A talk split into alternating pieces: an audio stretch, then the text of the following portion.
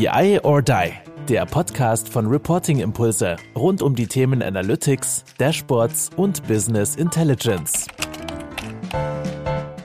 Hallo zusammen zu einer weiteren Folge von unserem Podcast BI or Die. Es ist schon wieder ein ganz besonderer Podcast, ein ganz besonderer Podcast, weil ich eine Ankündigung machen darf, nämlich es ist der Auftakt in den BI or Die IBM Monat. Und ähm, ich habe da einen ganz, ganz tollen Gast heute auch wieder dabei. Eine der größten Nutzer dieser Technologie von der IBM. Und ich begrüße ganz, ganz herzlich den lieben Christoph Paul. Schön, dass du da bist. Ja, herzlichen Dank. Vielen Dank, dass ich dabei sein darf. Ich freue mich. Ja, super gut. Also ich meine, ähm, die IBM, die Zusammenarbeit freut uns natürlich. Dass wir jetzt natürlich dann auch noch äh, Speaker von der Deutschen Bahn haben, ist natürlich äh, umso schöner. Du bist Fachbereich, also im Konzerncontrolling äh, unterwegs, ähm, betreust da als Leiter Systeme und Verfahren, vor allem im Bereich Planung und Berichtswesen. Ich denke, dass du da auch in Bezug auf die Nutzung von Planning on Analytics äh, bzw. TM1 dann auch einiges äh, noch dazu sagen wirst. Vielleicht lass uns erstmal ein bisschen auf diesen IBM-Monat äh, eingehen. Äh, was ist da so geplant? Was können wir da erwarten? Ja, gut. Zum einen, wir starten hier mit, mit unserem Podcast wo es dann einfach mal darum geht, okay, aus einer Fachbereichssicht, wie wird TM1 im Deutsche Bahnkonzern genutzt? Und wir haben aber natürlich auch solche Einstiegssessions, wie wir ja diese Live-Sessions dann ab dem 5. November. Es geht halt am Ende des Tages immer wieder darum, wie kann ich mit den Produkten der IBM, mit Planning Analytics und mit Cognos Analytics, wie kann ich das im Unternehmen zum Fliegen bringen? Was sind da Best Practices? Wie funktioniert das? Das heißt, wir machen auch mal so ein kleines äh, Getting Started, einfach mal in Planning Analytics mit Watson reinzugehen. Was sind da sozusagen sozusagen die, die typischen Cases? Und einfach mal einen Einstieg, uns wirklich auch mal zu sehen. Deswegen haben wir ja auch so ein bisschen diese Trennung zwischen Podcast und ähm, auch den Streams.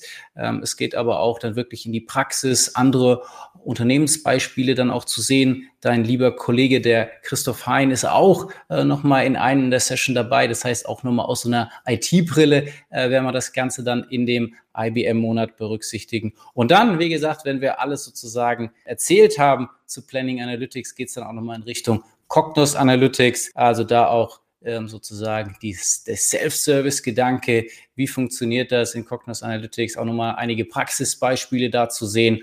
Und ich denke, das ist doch wieder eine, eine sehr, sehr spannende Geschichte insgesamt der IBM. Sollte man unbedingt mal reinschauen und wir machen jetzt den, den Auftakt dafür.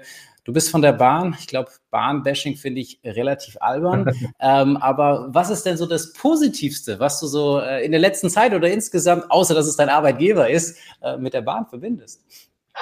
Also bei positiven Dingen, da weiß ich ja überhaupt nicht, wo ich anfangen soll. Ja? Also ja. Nee, ähm, die Zeit des Podcasts natürlich nicht. Genau, da reicht die Zeit nicht. Ne? Also wenn wir jetzt hier nur eine halbe Stunde haben und ich alle positiven Dinge der Bahn auflisten soll, ja. Spaß beiseite. Ich, ich bin wirklich tatsächlich äh, großer Fan von dem Produkt, von dem Arbeitgeber sowieso, aber ich bin auch gerne Bahnfahrer. Ich pendel jeden, wenn ich ins Büro komme, das ist momentan zwar noch relativ selten, weil auch wir uns noch großenteils im Homeoffice befinden. Aber wenn, pendel ich morgens mit der Bahn rein und ich mag das Gefühl des Reinsegelns in, der, in die Stadt und auch wieder das Zurücksegeln. Ich wohne etwas außerhalb. Ich glaube, dass wir grundsätzlich auch mit dem Produkt Bahn äh, momentan eine große Bedeutung haben, gesellschaftlich, dass wir auch vor der ganzen Klimadebatte wirklich auch was verändern und bewegen können. Ähm, ja, wir sind immer so ein bisschen der, der große Riese, an dem man gerne so ein bisschen rumpiekt, aber eigentlich haben wir ihn alle lieb und äh, bei mir ist es eigentlich nicht, nichts anderes und man merkt schon auch bei Kollegen beim großen Anteil, die im Konzern sind, äh, da ist schon immer auch eine hohe Identifikation äh, mit dem Produkt Bahn und das finde ich eigentlich was ganz Tolles. Äh, definitiv und ich muss auch wirklich sagen, dieses typische Thema der, der Unpünktlichkeit, es stimmt einfach nicht. Ich war jahrelang äh, Bahncard 100 äh, Nutzer, äh, sehr, sehr traurig dann in dem Sinne, dass es dann so mit der Virtualität äh, jetzt so umgeswitcht ist, dass ich dann jetzt die dann auch ja einfach aus Kosten-Nutzen-Gründen dann auch abgegeben habe. Aber es war für mich einfach immer das Größte, diese Bahncard 100 zu haben in allen großen Städten Städten, sich einfach reinzusetzen, loszufahren, ähm, sag ich mal, mit, mit Bus, mit Bahn, mit allem Möglichen oder dann halt eben auch längere Strecken zum Kunden, zu Partnern, wie auch immer zu fahren. Das war schon immer irgendwie sehr, sehr großartig. Ich mag das total auch, äh, mit, der, mit der Bahn zu fahren. Und wenn ich das jetzt dann auch mit anderen äh, Verkehrsmitteln verkaufe, es stimmt einfach nicht, dass es immer unpünktlich ist oder irgendwie man nicht äh, richtig ankommt. Man muss es ja auch realistisch vergleichen. Also setz dich mal ins Auto, da kommst du eh auch niemals an, so wie Google das vorhersagt äh, am Tag vorher, sondern da kommt halt auch das eine oder andere dazwischen, genauso mit dem Flieger. Von dem her bin ich da eigentlich immer großer Freund davon. Und wenn du es natürlich nur einmal im Jahr nutzt und dann passiert halt mal was oder es gehen Dinge irgendwie mal schief, deswegen finde ich das eigentlich immer sehr, sehr fies, da so hart eben drauf zu hauen und da einfach auch diese Sache, ich finde es auch sehr, sehr cool, dass wir jemanden von der Bahn da haben. Und ähm, ja. das, äh, deswegen super cool. Du hast auch wieder diese, diese fünf Fragen, äh, die wir durchgehen wollen. Mhm. Natürlich so ein bisschen ja auch als Teaser dann, äh, was erwartet uns äh, während des IBM-Monats. Äh, Aber ja, ich habe gesagt, Bahn kann man sich ja irgendwie gut vorstellen. Jeder kennt die Bahn, jeder ist äh, schon mal damit gefahren. Äh, selbst, äh, selbst unsere kleine Tochter sagt, aber ICE oder wenn sie eine Bahn sieht, ah, da sind Schienen, die findet das immer, immer, immer total äh, begeisternd. Jetzt bist du ja, habe ich schon gesagt, im Bereich Planung und Berichtswesen im Konzerncontrolling der Deutschen Bahn unterwegs. Ja, was plant und berichtet ihr denn so Schönes? Also, wie kann ich mir das vorstellen? Ja, grundsätzlich sind wir hier im Konzerncontrolling. Das heißt, wir sind an dem Ort oder an der Stelle, wo wir den Gesamtkonzern zu dem ja viele Produkte gehören, zusammenfahren zu einem Gesamtbild und äh, sind somit auch zentrale Steuerungsfunktionen, ähm, Impulsgeber für das Top-Management, die letztlich basierend auf unseren, unseren, unseren Daten handeln, steuern. Ja, was berichten, was planen wir? Grundsätzlich Berichtswesen klassischerweise Monatsberichtswesen. Wir haben natürlich äh, eine Reihe von Empfängern, Stakeholdern, die an unseren äh, Zahlen äh, interessiert sind, äh, die wir quasi beliefern äh, mit Regelberichten. Äh, die können monatlich sein, die können quartalsweise sein. Wir haben natürlich auch sowas wie einen Jahresabschluss. also alles ganz, ganz typische Dinge. Ja, und ich glaube, sehr, sehr spannend, auch gerade wenn man hier arbeitet, ist natürlich immer die Nähe zum Konzernvorstand. Du hast es gesagt, die Bahn ist ein sehr, sehr großer Laden. Wir sind weit über 300.000 Mitarbeiter. insofern handelt es sich auch um viele Daten, um große Daten. Ja, und ich glaube, wir haben eine ganz, ganz wichtige Funktion dabei, das alles auf so eine Art und Weise auch darzustellen oder zu beliefern, dass der Empfänger ähm, das schnell erfassen kann und daraus die richtigen Schlüsse zieht. Das ist das Top-Management, das ist die Geschäftsfeldleitung, die letztlich in unserem Kundenkreis äh, sind. Und ja, wir planen alles, was mit den ja, über operative Effekte äh, letztlich sich in der Zahlenwelt von uns manifestiert, in der Umsatzentwicklung, in der Ergebnisentwicklung, ähm, Genau. Ich hoffe, ich bin nicht zu weit abgeschweift, aber ich glaube. Naja, fair. Also, und wenn man jetzt äh, neben diesen, diesen klassischen Kennzahlen, die wir ja irgendwie so auch, auch alle ein Stück weit kennen, ähm, gibt es so irgendwie bahnspezifische Kennzahlen, wo du sagst, okay, da liegt äh, vielleicht auch ein besonderes Augenmerk drauf oder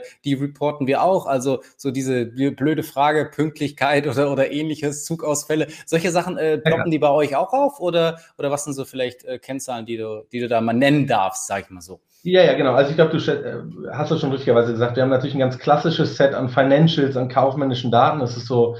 Und dann gibt es natürlich Bahnspezifika. Ähm, wir haben unterschiedliche Geschäftsfelder. Das Klassische ist natürlich der fahrende ICE oder der fahrende Regionalzug, aber auch natürlich die Schiene, die Bahnhöfe, äh, der, die Energieversorgung und mit Schenker natürlich auch ein großes Logistikgeschäft, mit Cargo ein Schienengüterverkehr, äh, Verkehrsgeschäft ähm, und Letztlich äh, charakterisiert jedes Geschäft natürlich ein individuelles Set von Kennzahlen. Also ich habe für den Fernverkehr ganz andere Kennzahlen, vielleicht die mich interessiert im Bereich der Leistungsdaten, als das eine Cargo hat. Also ich glaube, man kann auch da durchaus Kennzahlen nennen. Wir haben im, im Personenverkehr interessieren uns immer die Personenkilometer oder die Anzahl Reisende, ja, wo wir dann natürlich optimalerweise ähm, einen Hochlauf sehen wollen, um zu sehen, wir kriegen mehr, mehr und mehr Menschen von der Schiene begeistert, mehr und mehr Menschen in die Züge. Es können auch statistische Kennzahlen sein, wie Auslastungskennzahlen, also wie gut sind unsere Züge ausgelastet, Sitzplatzauslastung. Im Schienengüterverkehr sind das zum Beispiel Tonnenkilometer, ja, also ist die klassische Leistungskennzahl. Und ja, es wird zunehmend natürlich wichtiger, weil die öffentliche Debatte auch so äh, geführt wird. Sie war, hatten immer schon großen Stellenwert bei der Bahn, aber jetzt ist natürlich das öffentliche Auge auch immer stärker auf ein funktionierenden Eisenbahnsystem, also auf Qualität. Äh, die wohl bekannteste Qualitätskennzahl sind Pünktlichkeiten, sind Zugausfälle. Also Pünktlichkeit spielt dann auch eine große Rolle und sind letztlich äh, auch Daten, die wir auch bei uns in TM1 ähm, haben. Und da soll es ja heute noch im Speziellen dann später drum gehen. Also ja, hauptsächlich Financials und äh, drumherum für die für die Beurteilung der operativen Geschäftsentwicklung und auch für die Planung der operativen Geschäftsentwicklung sind zunehmend natürlich auch Leistungs- und Qualitätsdaten sehr, sehr wichtig. Ich finde es äh, sehr, sehr spannend, was du gesagt hast, weil ich meine, jeder denkt erstmal Deutsche Bahn, ja, vielleicht erstmal an die Züge, äh, in denen man dann vielleicht mal sitzt oder in der S-Bahn oder ähnlichem. Aber das habe ich auch zum Beispiel, wir hatten mal ein Projekt bei Debo Immobilien, hat er auch schon gesehen, was da alles noch dazugehört oder, oder welche Möglichkeiten oder Bahnhöfe und so weiter. Ähm, das fand ich auch schon äh, wahnsinnig spannend oder was da teilweise dann auch wieder an Kennzahlen erfasst wird und, und getrackt wird. Das ist schon sehr, sehr weitreichend. Und wenn man sich dann so als, als kleiner Bahnfahrer, so wie ich, dann überlegt, ja, okay, jetzt habe ich eine Bahncard 100, gefühlt, ich zeige die immer vor. Wird die denn inzwischen irgendwie getrackt? Also du hast ja Leistungskilometer und, und solche Sachen ja dann auch, auch angesprochen. Also werden dann solche Kunden wie jetzt Bahncard 100 Nasen dann tatsächlich, wie ich es dann auch war, in irgendeiner Form getrackt oder ist das noch so ein bisschen äh, einfach eine Schwierigkeit, weil man, weil man das nicht so ähm, gut erfassen kann? Ähm, also ich sag mal, ich, ich kann eine Tendenz geben, die, die, die Profis auf dem Gebiet werden sicherlich natürlich die äh, Geschäftsfeldcontroller des Geschäftsfeldes DB Fernverkehr in dem Fall oder auch DB Regio. Äh, grundsätzlich wissen wir, wie viele Bahnkarten im Umlauf sind. Natürlich erste, zweite Klasse. Also das sind bei denen auch ganz klassische Kennzahlen, die sie sich anschauen im Bereich des Fahrkartenverkaufs, dass sie halt wissen, okay, wie viel, äh, wie viel Dauerkarteninhaber haben wir hier eigentlich äh, bei uns äh, auf den, in den Zügen, wenn man es mal so ausdrücken kann. Ich glaube nicht, dass dann, also Vielleicht rechnen Sie es irgendwie hoch, ja. Äh, das ist bei uns im Konzern, im Konzernblick dann äh, nicht die zentrale Information, die wir ja. für die Konzernsteuerung brauchen und der Funktion, in der ich letztlich bin. Und allein in diesem kurzen Gespräch, das, das jetzt zwischen uns hier läuft, hat man ja schon gemerkt, es ist wirklich ein großer Laden am Ende des Tages. Ja, also man, man hört zwar, aber wenn man dann wirklich drin ist, merkt man, es ist ein unglaublich spannender, sehr heterogener Laden und einen heterogenen Laden musst du auch erstmal in einer einheitlichen Datenwelt sauber zusammenführen. Das ist eine, eine echte Herausforderung. Genau, da sind wir eigentlich dann wieder da, wo, wo ich jetzt heute hier sitze, im Berliner Hauptbahnhof, wo, wo eigentlich genau die Kernaufgabe ja, für uns dann äh, manifestiert ist. Definitiv muss ich aber trotzdem dann nochmal ein, ein Lob auch nochmal sagen, weil, wie gesagt, ich war jahrelang im Nutzer auch von, von äh, der Deutschen Bahn ja, Bahncard 100, zweiter Klasse. Und ich fand es immer großartig, wie wir uns letztendlich auch immer wieder zugebracht haben, okay, irgendwann dann auch ähm, das Bahnticket erster Klasse zu kaufen, weil, wie gesagt, es immer wieder an verschiedenen Punkten gab, okay, hier Teaser, letztendlich hier habt ihr mal, keine Ahnung, ein paar Freifahrten äh, für die erste Klasse. Und das fand ich immer sensationell zu sagen, okay, ich habe ein bestehendes Produkt, tease das damit an und versuche da die Leute äh, hinzubewegen, dass sie dann sich auch äh, vielleicht für ein Upgrade entscheiden. Also das fand ich immer schon äh, eine eine, eine coole Sache, dass das da tatsächlich sehr, sehr viele Sachen und da sind ja auch Daten dahinter, dass es dann auch alles funktioniert. Ich da immer wieder äh, den Hinweis darauf bekomme. Aber das soll jetzt gar nicht so sein, jetzt auch unsere, unser Thema heute sein, einfach mal so ein bisschen ein Einfluss, Gefühl dafür zu kriegen ja. aus, aus der Fachbereichsbrille. Und viele unserer Zuhörer sind ja auch aus dem Fachbereich, äh, wie auch du. Und gib uns doch da einfach mal den Einblick, welche Rolle da TM1 oder Cognos ähm, Planning Analytics da eben spielt. Ihr habt dann eine sehr, sehr lange Historie. Aber ja, wie können wir uns das insgesamt vorstellen? Ja, also ich glaube, zum Einstieg kann man erstmal mal groß äh, in Leuchtbuchstaben in den Raum stellen, dass TM1 eine riesige Rolle bei uns spielt. Ja? Also TM1 ist letztlich ähm, unser, wie sagen wir mal, Financial Point, Single Point of Truth wir haben letztlich alle Kernprozesse äh, über Planung, Vorschau, Berichtswesen, alle Controlling-Prozesse und Produkte, die wir aus dem Konzerncontrolling heraus für den Gesamtkonzern leben, bilden wir letztlich über TM1 ab. Das ist erstmal schon ein ganz schönes Fund, äh, was da in der Aussage steckt. Ähm, die Historie äh, reicht eine ganze Weile zurück. Da war ich noch lange nicht in dem Konzern. Äh, da haben wir schon Kollegen, die auch heute noch hier äh, im Team sind übrigens, ja, äh, die immer sehr, sehr spannende Geschichten auch aus der damaligen Zeit erzählen können. Äh, schon vor rund, ich glaube, 25 Jahren TM1 hier eingeführt, die ersten Würfel, die ersten Datenwelten aufgebaut. Ähm, ja, also als was nutzen wir Thema 1? Wir haben letztlich bei der Bahn eine Reihe von heterogenen Vorsystemen. Ja, also viele davon sind aus dem SAP-Umfeld, ähm, aber nicht nur. Ähm, das heißt, wir haben da schon eine Aufgabe, dass wir grundsätzlich TM1 als Integrationsmedium nutzen. Ja, also es ist so, kann man sich vorstellen, als Layer, der über all unseren Vorsystemen äh, drüber schwebt und wir integrieren quasi all die Daten aus den Buchungssystemen, aus den Vorsystemen in TM1 in einer einheitlichen äh, technologischen Plattform. Und äh, das ist schon mal die erste riesige Funktion, die wir mit TM1 erfüllen. Das heißt, wenn man so will, sind die Daten in dem Moment, wo, wo wir sie final verarbeitet haben, ready to analyze äh, und so äh, aufgebaut, dass der Endkunde, also unsere User im Konzern, ob das Manager sind, ob das ähm, ja, Kostenstellencontroller sind. Ja, das ist eine sehr große Spanne, ähm, weil wir letztlich alle kaufmännischen Daten in TM1 abbilden. Und zudem, wir sprachen gerade im Intro schon drüber, neben diesen kaufmännischen Daten ähm, aus der Auftragsabrechnung, Projektabrechnung, aus der Kostenstellenrechnung, Kostenträgerrechnung, all die klassische, äh, klassischen Daten, die man in so einem Konzern generiert. Ähm, zunehmend werden auch halt Personaldaten, Leistungsdaten, also Non-Financials äh, wichtig und auch die halten wir mittlerweile in Thema 1 vor. Das heißt also, diese erste große Kernfunktion ist wirklich dieser Integrationsgedanke und aus heterogenen Vorsystemen überhaupt mal eine einheitliche, äh, einen einheitlichen Datenlayer zu bilden der dann auch noch am Ende des Tages, und deswegen sind wir von der ganzen Geschichte auch so überzeugt, sehr, sehr performant ist, um diese gigantischen Datenmengen, um die es sich bei der Deutschen Bahn dann in dem Fall auch dreht, überhaupt performant handeln zu können. Genau. Das ist ja natürlich jetzt auch noch eine, ich sag mal, fast schon IT-gerichtete äh, Argumentation, will ich ja äh, fast ja. mal sagen, dass man sagt, okay, ich habe die Integration der ganzen Vorsysteme und jetzt habe ich äh, die Daten dann irgendwie alle mal vorhanden und jetzt kann ich dann als Fachbereich äh, loslegen. Äh, wie sieht es aus? Was sind dann, sage ich mal, nachdem ich jetzt die Daten dann zusammen habe, wirklich auch die Vorteile aus Fachbereichssicht? Äh, wie, wie arbeiten deine lieben Kollegen und Kollegen damit zusammen?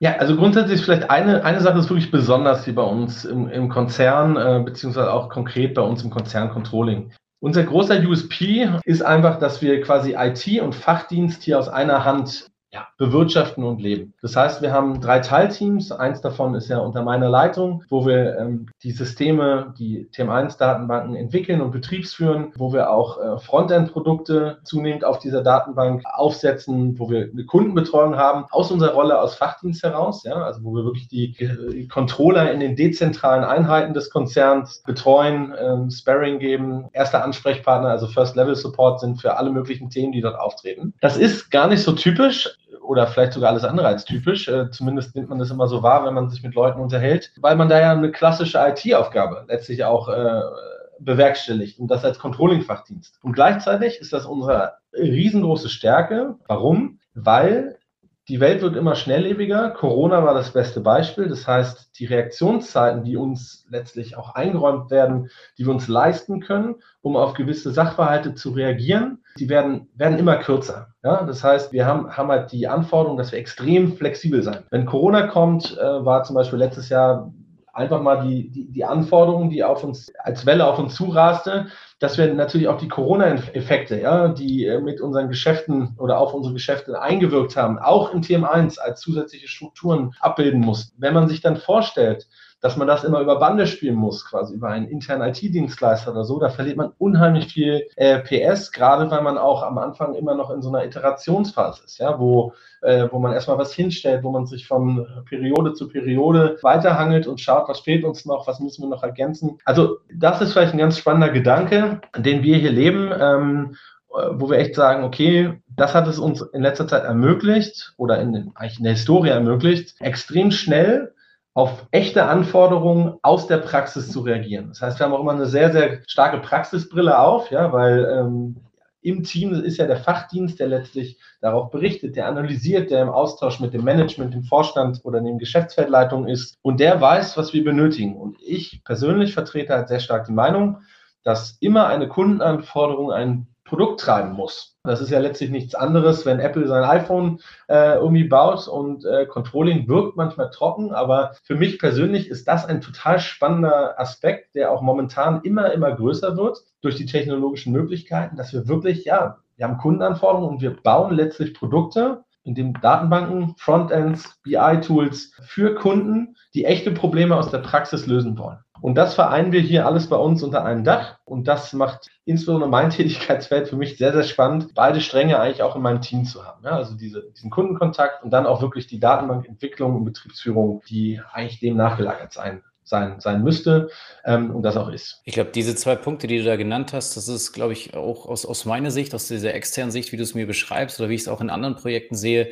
auf jeden Fall einer der Erfolgsfaktoren, wirklich dieses Zusammenspiel zu haben. Okay, wir, wir, können, wir können beides in Anführungsstrichen. Wir verstehen, sag ich mal, die Technologie, aber eben auch das Business und arbeiten da sehr, sehr verzahnt eben zusammen. Und zusätzlich aber auch noch zu sagen, wir haben insgesamt als Philosophie diesen Produktgedanken. Also nicht nur, okay, äh, wir, wir stellen da irgendwas hin oder schmeißen irgendwie die Daten dahin und friss oder stirb, sondern wirklich dass ihr diesen Produktgedanken, wir wollen Mehrwerte damit generieren, wir wollen da sozusagen ja auch Nutzen schaffen, wir wollen, dass die Leute Akzeptanz darin haben und es muss vor allen Dingen irgendwie ja dann auch für die Deutsche Bahn übergeordnet zu einem Mehrwert führen. Und das finde ich ähm, extrem smart und glaube ich, ist auch definitiv äh, ein großer Erfolgsfaktor. Ja, absolut. Genau. Und ähm, am Ende ist, ist es so, dass auch all unsere auch Printberichte, Dashboards oder so, ist, wir sind hier Verfechter davon.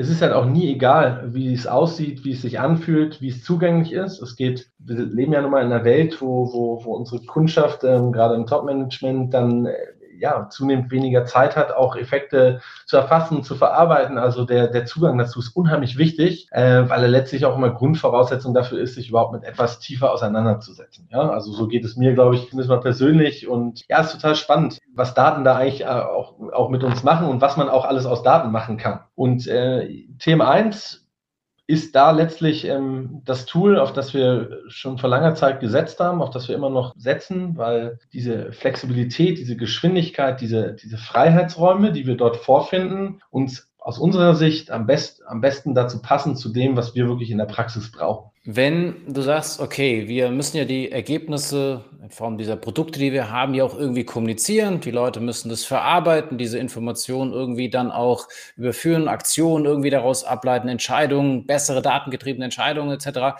Also sind es dann tatsächlich alles interaktive Dashboards? Du hast ja auch gesagt, es gibt teilweise auch noch Printberichte. Wie ist da so, so euer, euer Trade-off? Ähm, was stellt ihr da so zur Verfügung? Was sind da so die, die Medien? Und wie insgesamt so die, die Erfahrung damit oder welche Frontends setzt ihr dann da auch äh, ein einfach? Genau, also äh, grundsätzlich, äh, ich weiß nicht, inwieweit das bei euren Folgen auch schon mal hier und da durchkam. Es ist immer ganz spannend äh, bei Unterhaltung im Konzern. Also TM1 wird sehr oft in einen Topf gemischt wo es heißt, ah, wir haben ja hier verschiedene BI-Tools, dann wird aufgezählt Tableau, Click, Power BI, TM1, dann sträuben sich bei mir aber schon die Nackenhaare, weil ich dann sage, TM1 ist, ist kein, ist kein Dashboarding-Tool, ist kein reines BI-Tool, TM1 ist erstmal eine in-Memory-Datenbank, ja, und zwar eine extrem performante. Das ist erstmal für uns immer der Motor, der unter der Haube äh, sehr, sehr solide gerade austuckert und äh, den man eigentlich auch im Alltag gar nicht merkt. Und warum merkt man ihn nicht? Weil er halt äh, kaum Probleme verursacht. Muss man auch echt mal sagen, dass wir da in einem extrem stabilen Umfeld hier mittlerweile unterwegs sind. So, und dann kommt die Geschichte, nach der du gerade gefragt hast, die, das Thema der Frontends. Wir sind jetzt gerade da ähm, auf so einem, ja, auf, auf einem Scheideweg oder auf einem Blick in die Zukunft weil mit Planning Analytics ja quasi zwei brandneue Frontends aus dem Hause IBM in den Startlöchern stehen und wir für uns als Fachbereich in diesen beiden Frontends grundsätzlich die natürliche Weiterentwicklung unseres bestehenden, ja, unserer bestehenden Toolbox äh, sehen. Das Ganze hört sich jetzt so super harmonisch und nett an. Ich glaube, wenn jetzt hier noch ein Kollege von IBM äh, zugeschaltet wäre, das Ganze hat eine Historie ähm, und es ist auch nicht alles Gold, was glänzt. Also ich sage mal so, ich glaube, erstmal spielt bei uns Excel noch eine sehr, sehr große Rolle. Danach hat es ja auch mhm. gefragt. Ja? Also es sind nicht nur Frontends. Wir, Dashboard wird wichtiger. Es gibt unheimlich viele Dashboard-Tools und wir machen auch Dashboards.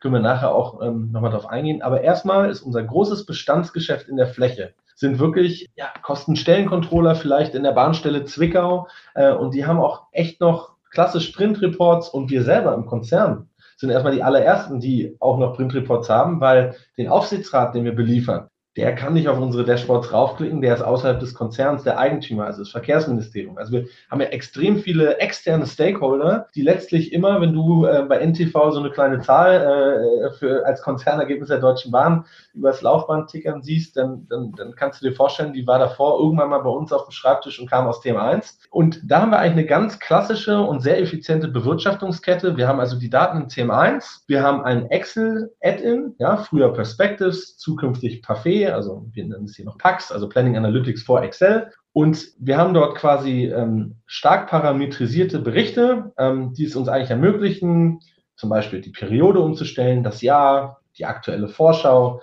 und dann eigentlich quasi auf, auf Knopfdruck diese ganze Datei, diese ganze Quelldatei neu kalkuliert. Und das sind meistens sozusagen die Schablonen, aus dem wir dann PowerPoint-Berichte äh, bewirtschaften. Für diese Wegstrecke von Excel nach PowerPoint haben wir übrigens auch haben so ein eigenes Tool, was wir entwickelt haben. Report Robotics nennt sich das. Das heißt, da sind wir wirklich voll automatisiert. Das heißt, ganz, ganz wichtig bei der Deutschen Bahn und aus unserer Sicht als Fachdienst ist nach wie vor ein effizientes Excel, Excel-Tool. Ähm, auch wenn das manchmal klingt das immer so altbacken, ja, gerade wenn wir jüngere Kollegen haben, die denken dann immer, ach, Excel ist nicht ein Auflauf, Auslaufmodell Ich glaube es absolut nicht. Excel ist ein total cooles Tool.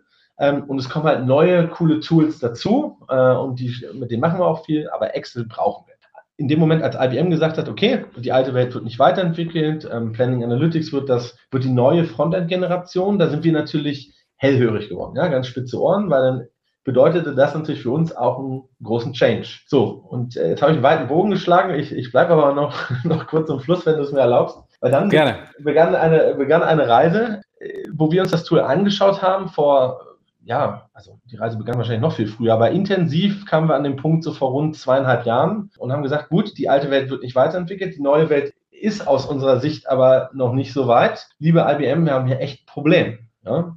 Genau, und was dann passierte, ist eigentlich eine sehr tolle Geschichte, die zwar mit viel Arbeit verbunden ist, aber es entstand eine enge Entwicklungspartnerschaft, wo wir mit den Entwicklern von IBM in den USA und Kanada die kundenspezifischen Anforderungen, die wir als DB haben, aus der Praxis heraus, ähm, geführt von uns als Fachbereich, kanalisieren und der IBM quasi so äh, auf, auf den Tisch legen, quasi das so einsteuern als Impulse, dass wir sagen, das ist aus unserer Sicht ähm, das, was wir brauchen, die Features fehlen und das ist wirklich toll, was in der Zeit entstanden ist. Wir sind, glaube ich, noch nicht ganz am Ziel. Absolut, wir haben noch viel Arbeit, aber wenn man sich anschaut, welche Sprünge in dem Tool in den letzten beiden Jahren waren, dann, dann können wir, glaube ich, mit Fug und Recht sagen, dass wir da große Aktien und Anteile dran haben und das hat auch echt viel Spaß gemacht, ja, äh, das mal ganz nebenbei.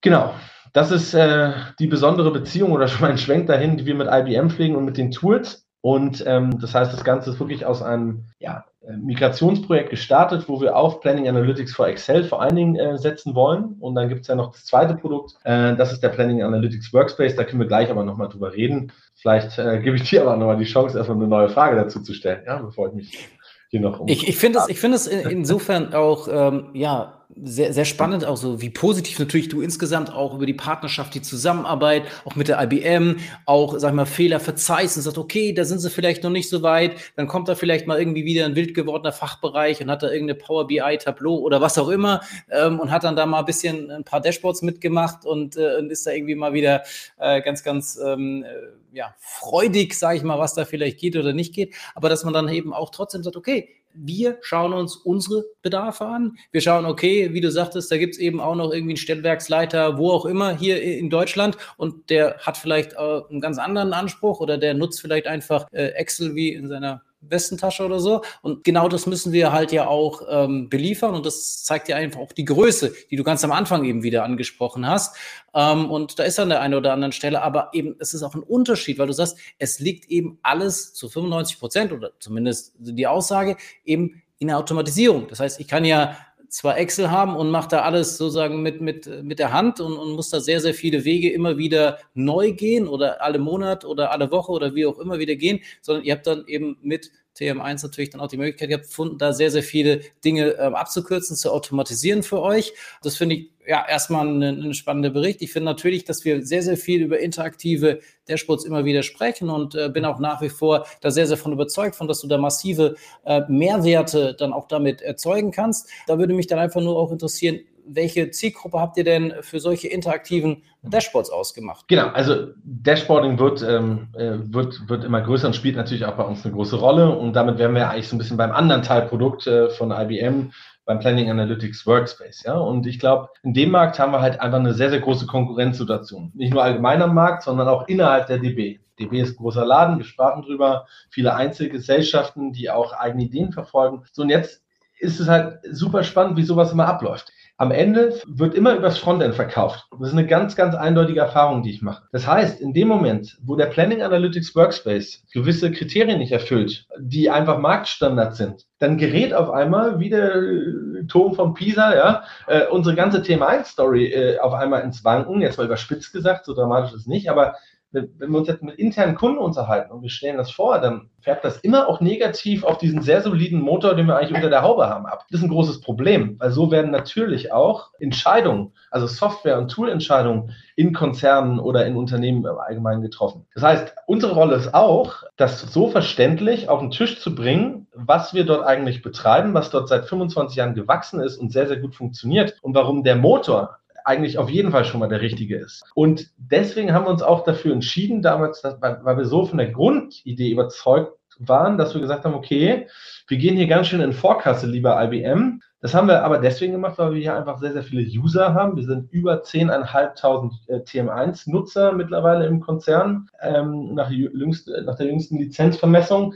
Ähm, und wir könnten ja quasi über die Management-Ebenen, als wenn man über rein lesende User spricht, ja, die jetzt nicht selber entwickeln oder so, mhm. wahrscheinlich noch sehr viel größer wachsen. Ja. Da war momentan auch immer vielleicht das Lizenzmodell noch gar nicht so weit. Also das heißt, äh, zurück zu den Dashboards wenn wir dann in diesem Wettbewerb sind mit Click, Tableau, Power BI, wir haben halt immer als große Stärke gesehen vom Planning Analytics Workspace die Grundidee, dass es grundsätzlich ein integriertes Werkzeug ist. Das heißt, die Daten müssen wir nicht äh, von A nach B bewegen, um sie in ein extra Dashboarding-Tool reinzuschütten. Wir als Fachdienst sind ja auch keine Softwarebude, die ein großes äh, Repertoire an Tools braucht, sondern wir wollten uns generell früh committen, haben das auch getan.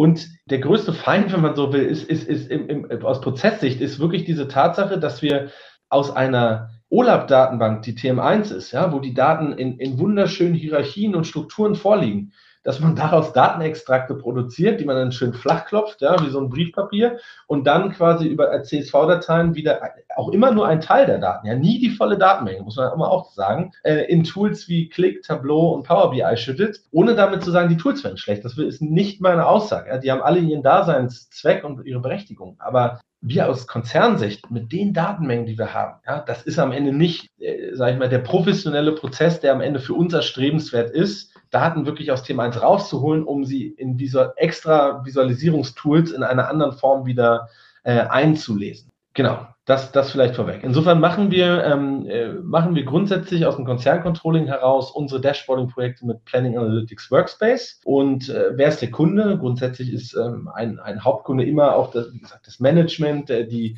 Konzernleitung, ähm, aber natürlich auch ähm, das, die Geschäftsfeldleitung, die auch auf unseren Konzernsystem letztlich auch die für sie relevanten kaufmännischen Daten finden. Häufig ist es auch so, dass uns, also dass wir natürlich aus Konzernsicht auch immer so eine gewisse Vorreiterrolle bei so einem Thema haben. Das heißt, wenn wir ein Dashboard bauen, ähm, steht da ein gewisses Framework hinter, vielleicht auch eine gewisse Designidee, eine gewisse Haptik, ja. Und was, was sehr, sehr erfolgreich äh, praktiziert wurde in den letzten zwei Jahren, waren dann immer so Spin-off-Projekte. Das heißt, dann kam zum Beispiel eine DB Schenker ja, oder eine DB Fernverkehr und hat gesagt, cool, was ihr da mit eurem Dashboard F für den Konzern macht, ja, äh, das ist hier unser so Flaggschiff-Projekt im Dashboarding-Bereich, mhm, mhm. äh, was den Zugang zu den Hauptsteuerungsinformationen aus Konzernsicht äh, gewährleistet und gesagt, okay, die Idee ist super und das brauchen wir eigentlich auf unserer dezentralen TM1-Datenbank, wo sie quasi noch vertiefende Geschäftsfeldinformationen haben. Und das ist halt auch so ein Mehrwert, den man da schaffen kann, also diese Vorräterrolle, diese, diese Idee, dass man Frameworks, Vorlagen, Ideen natürlich auch teilt in dieser durchaus sehr, sehr großen TM1-Community, die wir im Bahnkonzern haben. Genau.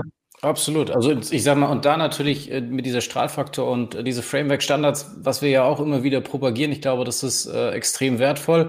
Und natürlich, wenn man aber dann zusätzlich auch diese offene Kommunikation, sage ich mal, in dieser Community hat, und die habe ich jetzt bisher auch durch Christoph Hein wirklich sehr positiv auch, auch, wahrgenommen, dass man dann auch sagt, okay, wenn jetzt jemand kommt von DB Schenker oder wie auch immer die, die Tochter dann auch heißen mag, dass man dann trotzdem dann auch zusammenarbeitet, dass man die, die Sachen austauscht. Das finde ich natürlich auch eine, eine sehr, sehr gute Kultur äh, innerhalb äh, dieser Organisation, dass das einfach möglich ist, dass dann nicht zu sehr, sag mal, in, in irgendwie Barrieren denkt oder sagt, okay, ich äh, will jetzt nicht, dass der da auch so tolle Auswertungen hat wie ich. Das finde ich ähm, ja sehr, sehr stark. Dennoch klingt es ja so ein bisschen auch, ich will mal sagen, fast romantisch, dass man sagt, okay, ich committe mich äh, von, von Anfang an, ich weiß, ähm, dass es da vielleicht auch an der einen oder anderen Stelle vielleicht ein bisschen bisschen nervt oder wir noch nicht an dem, auf dem Stand sind, jetzt in Bezug auf das Frontend, wie wir uns das vielleicht wünschen. Jetzt äh, investieren wir da selber auch noch mal mehr Manpower und Frauenpower rein, ähm, damit es dann auch äh, weiterentwickelt wird. Siehst du auch Nachteile, sage ich mal, an diesem, sage ich mal, starken Festhalten und Fokus, sage ich mal, auf, auf diese Technologie oder ist es einfach, sage ich mal, ja, gibt es eigentlich gar, kein, gar, gar, gar keinen Punkt mehr oder wart ihr an der einen oder anderen Stelle auch so, ah, okay, müssen wir das zumindest in Teilen oder für, für bestimmte Bereiche ähm, vielleicht auch mit einer anderen Technologie mal zumindest ausprobieren, sag ich. Also total valide Frage und auch richtige Frage. Also ich glaube, man muss sich auch gerade in der Rolle, in der ich jetzt bin, ne? also man muss echt unterscheiden zwischen fest dran glauben und fest gefahren sein. Äh, es ist ein erheblicher Unterschied. Das heißt, immer, ja, müssen wir unsere Augen und Ohren offen halten und auch unsere Fühler am, am technologischen Markt haben, was es gibt und was uns vielleicht auch Nutzen stiften kann. Und das machen wir natürlich auch. Ja? Also äh, wir haben uns hier nicht verschrien, komme was wolle, äh, wir halten hier äh, das IBM-Produkt hoch, so ist es auch nicht. Ähm, äh, es ist nur so, wir, wir, wir schauen natürlich als Fachbereich immer ganz anders drauf als jemand, der vielleicht Software einkauft und auch betreibt, der vielleicht viel neutraler, weil wir haben ja, wir haben ja laufende Prozesse, die sind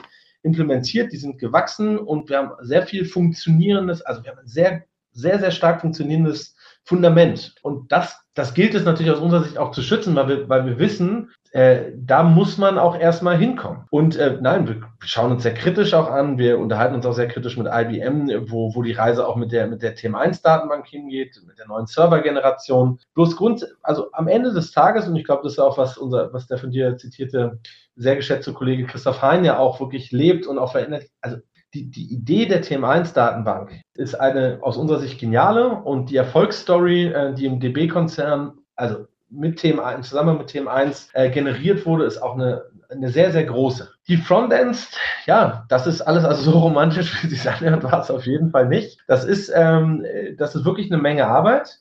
Und ich glaube, wir gehen, äh, gehen wirklich äh, manchmal über das Normalmaß hinaus, was ein, ein Kunde, äh, Kunde dort bereit ist zu tun. Aber nochmal, ich rechtfertige das oder wir rechtfertigen das ganz klar damit, dass wir sagen, wir haben hier die große Chance auch die Zukunft mitzugestalten. Und das tun wir ja immerhin für 10.500 Nutzer heute und vielleicht morgen sogar noch viel mehr. Und wenn man da so ein bisschen durch den Dschungel schaut, ja, wo noch die eine oder andere Fassade nicht so richtig äh, glänzt und hier ist noch irgendwas, was wir reparieren müssen, ja. Also so war es vor allem vor zwei Jahren. Das wird ja zunehmend besser. Mhm. Wir haben halt immer, immer dahinter die, die Grundidee gesehen. Und die Grundidee ist halt einfach diese integrierte Plattform mit zwei mit, mit der Idee von zwei Clients, die sich ja auch Views, Strukturen, Hierarchien, Elemente, alles teilen. Das heißt, wir haben da einen Baukasten für uns gesehen, wo wir unsere konkreten Bedürfnisse aus Controlling-Sicht am besten reflektiert gesehen haben.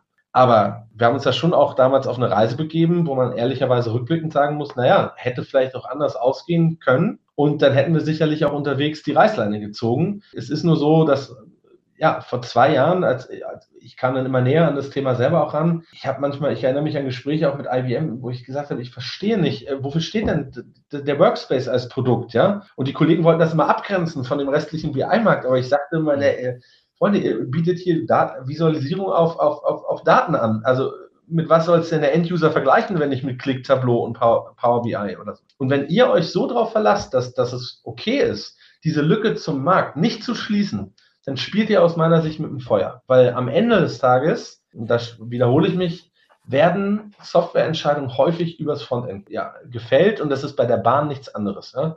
Und wir werden immer wieder an den Punkt kommen, wir haben hier eine große SAP-Migration ne, nach äh, S4 HANA, ja? also unsere Vorsysteme werden getauscht, das heißt, wir, wir haben ja auch eine riesen SAP-Community äh, und äh, letztlich sind auch die, unsere Vorsysteme äh, größtenteils SAP-Systeme, natürlich geht es dann auch um die Frage, setzen wir eine SAP Analytics Cloud zum Beispiel ein? Und das müssen wir uns auch alle gemeinsam miteinander anschauen. Bloß, wir sind natürlich so aus unserer Expertensicht und die, die, wir uns viel mit dem Tool beschäftigen, schauen uns Tools auch, glaube ich, auch aus Interesse natürlich links und rechts immer an. Und ich glaube, bei der Datenmenge, die wir hier bewegen, das muss alles erstmal nachgewiesen werden, ja, dass es momentan eine andere, bessere Option gibt. Und wir sind immer wieder zu dem Punkt zurückgekommen, dass, dass die Richtung stimmt, dass wir viel Arbeit haben, aber ähm, ja, dass gleichzeitig auch die Chance, die Zukunft damit zu gestalten und mitzuprägen, ähm, auch eine sehr, sehr große ist. Und aus der ziehen wir jetzt aktuell sehr, sehr viel Nutzen. Weil wenn man schaut, was jetzt im Planning Analytics Workspace passiert, wo das Tool vor zwei Jahren war, wo es jetzt ist,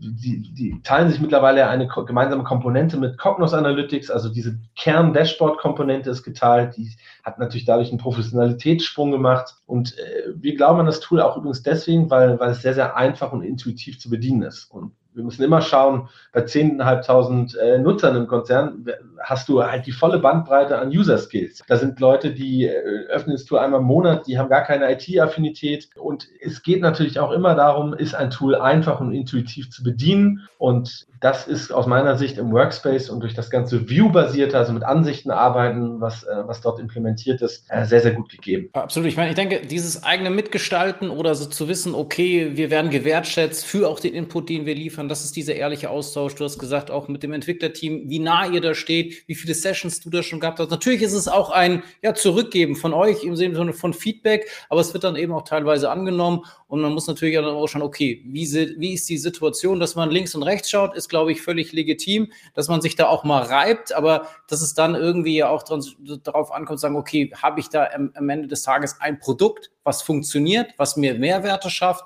Und ähm, wenn dann vielleicht, vielleicht mal andere Frontend-Produkte an der einen oder anderen Stelle ein bisschen weiter vorne sind, dann kann man ja auch immer mal wieder nachholen. Man muss da vielleicht auch mal ein bisschen Geduld zeigen. Aber ich glaube auch, ähm, dass sich da sehr, sehr viel auf jeden Fall auch getan hat. Oder wenn ich auch mir jetzt im Bereich von, von Cognos Analytics da verschiedene Vergleiche, wir haben da auch mal einen ähm, Livestream gemacht, Vergleich Power BI, Cognos Analytics. Und da hat man auch vom Endprodukt kommend äh, gar nicht mehr so viele Unterschiede auch gesehen. Ja. Und ich glaube, das ist auch äh, die ganz klare Botschaft oder Tendenz, äh, wo es auch eben hingeht, dass es immer vergleichbarer wird. Aber trotzdem eine Frage, die ich nochmal habe, mit Blick auf die Uhr, vielleicht müssen wir, muss man schauen, dass wir da nicht ganz so ausschweifend sind. Aber Du hast jetzt ja schon mehrfach diese 10.000 Nutzer. Du hast gesagt, das ist von bis von, sage ich mal, einer, der kann es vielleicht nur öffnen und äh, der andere oder die andere, äh, die arbeiten da sehr, sehr intensiv mit. Du warst ja auch bei dem Rollout federführend äh, mit dabei, jetzt auch für die neue TM1 Frontend-Generation. Ähm, was waren da so die wirklich die Erfolgsfaktoren und wie wichtig war das Thema Ausbildung und wie habt ihr das angegangen? Vielleicht einfach nochmal so kurz in a nutshell, ja. da nochmal ein paar Sachen, äh, da die Insights dazu. Also genau, der, der Rollout erstmal, ähm, der, der läuft noch quasi. Also ja, wir sind äh, aus unserer Funktion heraus da federführend daran beteiligt. Ähm, das heißt, äh, haben entschieden, welche Version wir dort in die Pipeline geben, welche, welche, welche Zeitrahmen uns dort vorschweben.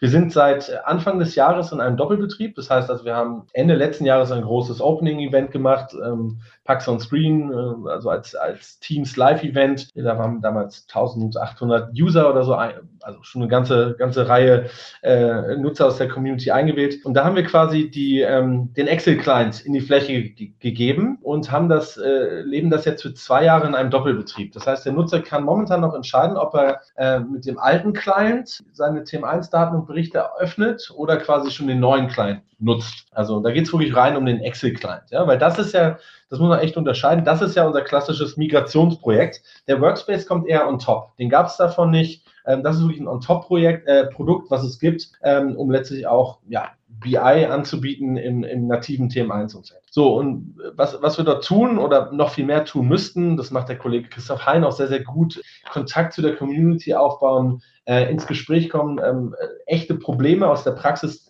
kanalisieren. Wir haben hier bei uns ähm, eigentlich das, das, Kernprodukt ist bei uns der, das DB Controlling Portal. Das heißt, das ist eine Plattform, wo wir eine Menge von Videos, von FAQs, von äh, was muss ich wissen für den Umstieg, ja, also in digitaler Form anbieten. Und wir wollen jetzt äh, fürs nächste Jahr äh, dann da noch ein bisschen straffen und werden regelmäßig, steht momentan so monatlich vor, äh, Touchpoints für die Community auch ähm, anbieten. Das heißt, wo jetzt äh, die Leute, die sehen, okay, Ende 22 soll der Stecker wirklich gezogen werden beim alten Client, dann wird es nur noch Planning Analytics geben äh, so der Plan, dass diese Kollegen, sofern noch Probleme auftreten äh, mit, mit speziellen Berichten beim Umstieg, äh, eine Chance haben, mit uns in, in Kontakt zu treten. Und wir kanalisieren das ja dann wieder in Richtung IBM und versuchen genau diese Cases zu lösen. Also so ist momentan die Kette. Und ja, ich glaube, man, man muss halt echt viel Werbung machen, viel zeigen, viel an die Hand nehmen. Ähm, Videos sind dafür eine super Gelegenheit der neuen Welt. Ja, früher hat man sowas in Präsenz gemacht. Äh, da wollen wir eigentlich zunehmend von weg. Das passt aus unserer Sicht nicht mehr in die äh, moderne Welt. Das muss äh, digital und abrufbar sein, flexibel sein. Genau, das ist so ein bisschen das Pferd, auf das wir setzen, wenn wir die Leute jetzt im Umstieg begleiten. Definitiv. Und ich meine, damit hast du ja auch so ein Stück weit diesen Elfmeter ja auch für diesen BI or Die äh, IBM-Monat äh, nochmal noch mal gelegt. Also so wie es natürlich nach intern äh, funktionieren muss in Bezug auf die Community, in Bezug auf das Zeigen, Machen, Tun, äh, gegenseitig lernen. Oder du hast ja auch gezeigt, ähm, dass ihr auch über, sag ich mal, Bereichsgrenzen oder Unternehmenstöchtergrenzen hinweg äh, versucht zusammenzuarbeiten. Und ich glaube, genau das wollen wir ja auch äh, mit diesem IBM-Monat ja liefern, dass wir wir über die modernen Medien wie einen Podcast oder wie einen Livestream da einfach die Insights geben. Wir haben ja, mit der Deutschen Bahn ja auch den, den größten, ähm, wie gesagt, wir haben jetzt gehört, hier über 10.500 Nutzer. Ich glaube, das ist schon sehr, sehr spannend und echt coole Insights, die du da gegeben hast, aber auch, ja, sehr ehrlich. Natürlich äh, habt ihr auch eine Überzeugung ähm, und arbeitet da sicherlich auch sehr gerne mit denen, äh, schätzt euch äh, gegenseitig sehr, sehr wert.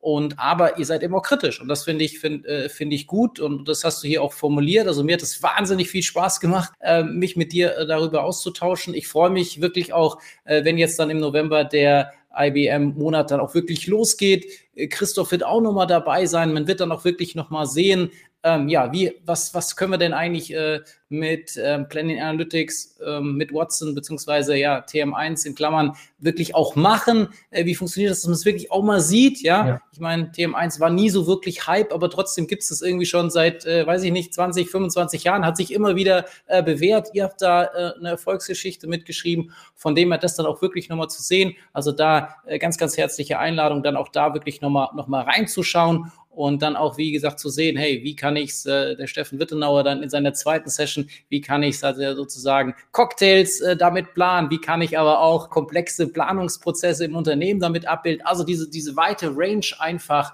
äh, und dann auch nochmal zu sehen, wie machen es andere Unternehmen, da wird vielleicht auch nochmal das eine oder andere Insight jetzt nicht nur von der Deutschen Bahn kommen, von dem her, ja, ganz, ganz herzliche Einladung. Wir werden das alles nochmal auch in diesen Show Notes äh, verlinken und deswegen an dieser Stelle nochmal ganz, ganz herzlichen Dank lieber Christoph, dass du dir die Zeit genommen hast, dass du so viele Insights geteilt hast und wie es ja guter Tradition letztendlich hier in diesem Podcast ist. Die allerletzten Worte gehören dir. Du kannst gerne nochmal sagen, was du möchtest. Du musst dich bitte nicht bedanken, sondern wir bedanken uns bei dir, dass du hier warst. Und äh, in dem Sinne sage ich jetzt schon mal Tschüss und du hast noch die letzten abschließenden Worte. Ja, jetzt hast du mir das Bedanken irgendwie weggenommen. Jetzt weiß ich überhaupt nicht mehr, was ich sagen soll. Ja, ich bedanke mich trotzdem einfach mal. Ja, ich äh, überschreite diese Stelle. War, war sehr spannend, ähm, diese Chance mal zu haben. Ich wollte schon immer mal einen Podcast machen. Ja, jetzt kann man äh, mit, mit, mit, mit Familie und Freunde teilen, was man hier im Arbeitsleben so, so alles äh, bewältigt. Äh, nee, war wirklich spannend. Äh, ist für uns eine gute Gelegenheit, die Story zu promoten. Äh, vielleicht auch nochmal den einen oder anderen Wink mit dem Zaunfall äh, Richtung ja, Community, aber auch Richtung Hersteller, äh, Richtung uns selbst ja, hat viel Spaß gemacht. Bin